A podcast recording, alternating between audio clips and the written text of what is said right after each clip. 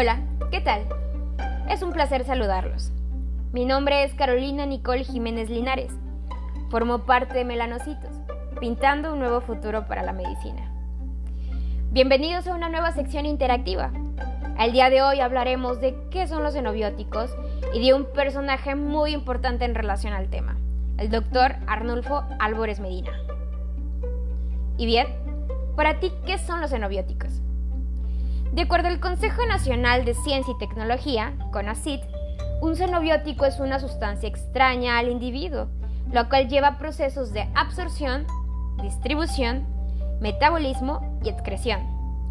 En cada uno de estos pasos se experimentan numerosas transformaciones bioquímicas. Por medio de la toxicocinética se estudia cuantitativamente los procesos que experimenta un xenobiótico.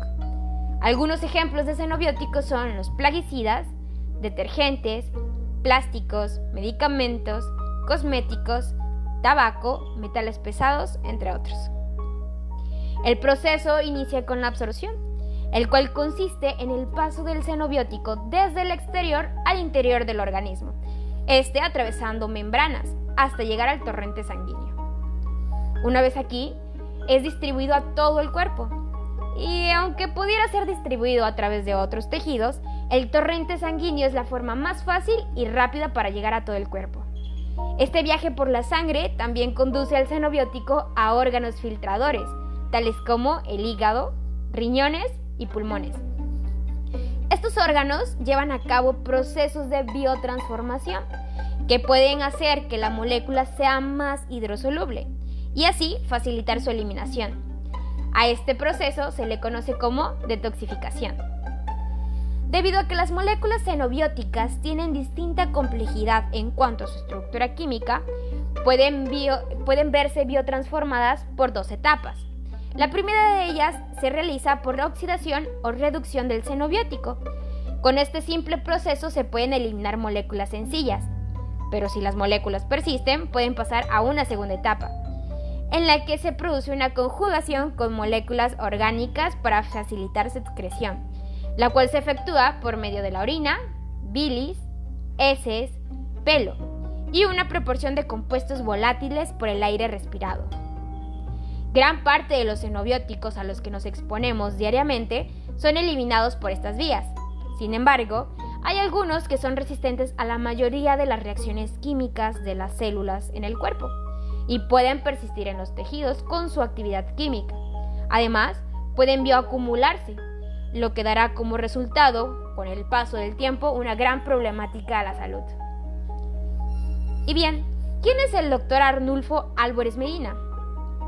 El doctor Arnulfo Álvarez tiene una línea de investigación en genética de poblaciones expuestas a los xenobióticos, metabolismo análisis molecular en respuesta a los xenobióticos y su biotransformación en etapas, el análisis de biomarcadores, la salud ocupacional y el estudio de la respuesta de los xenobióticos.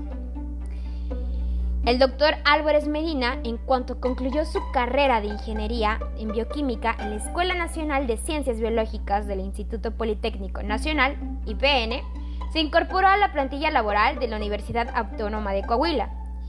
Aquí se encontró con un problema de intoxicación por arsénico en la región lagunera, por lo que él propuso que sus estudiantes tuvieran contacto con lo que serían sus futuros pacientes, a través del estudio de hidroarsenicismo crónico.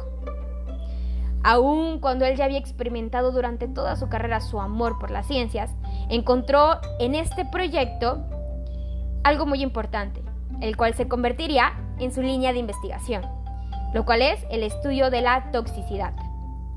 Actualmente el doctor Álvarez Medina se desempeña como investigador del Centro de Investigación y Estudios Avanzados, Sinvestav, donde él es el responsable del laboratorio especializado en la evaluación del efecto de agentes tóxicos sobre los sistemas biológicos.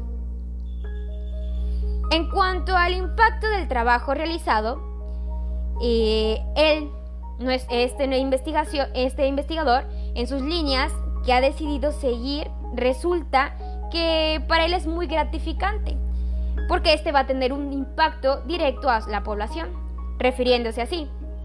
Yo creo que lo más importante de mi trabajo es el efecto que uno tiene sobre la población en general. Por ejemplo, los estudios de arsénico derivaron en la instalación de tuberías de agua potable. Y bien, entre tanto, el trabajo relacionado con la problemática a la exposición al plomo implicó preventivas en el manejo de sustancias, refiriéndose. En algún momento realizamos un estudio sobre la exposición a disolventes en algunas industrias. Y en cuanto cuantificamos, la industria que nos abrió las puertas para realizar el estudio utilizó sus resultados para hacer ingeniería de detalle, aplicaron nuevas tecnologías e incluso modificaron sus insumos para evitar que sus trabajadores se expusieran a niveles tan altos de, estas sustancias tóxicas. Muy interesante, ¿no? Te invito a que sigas formando parte de las secciones interactivas de Melanocitos, pintando un nuevo futuro para la medicina.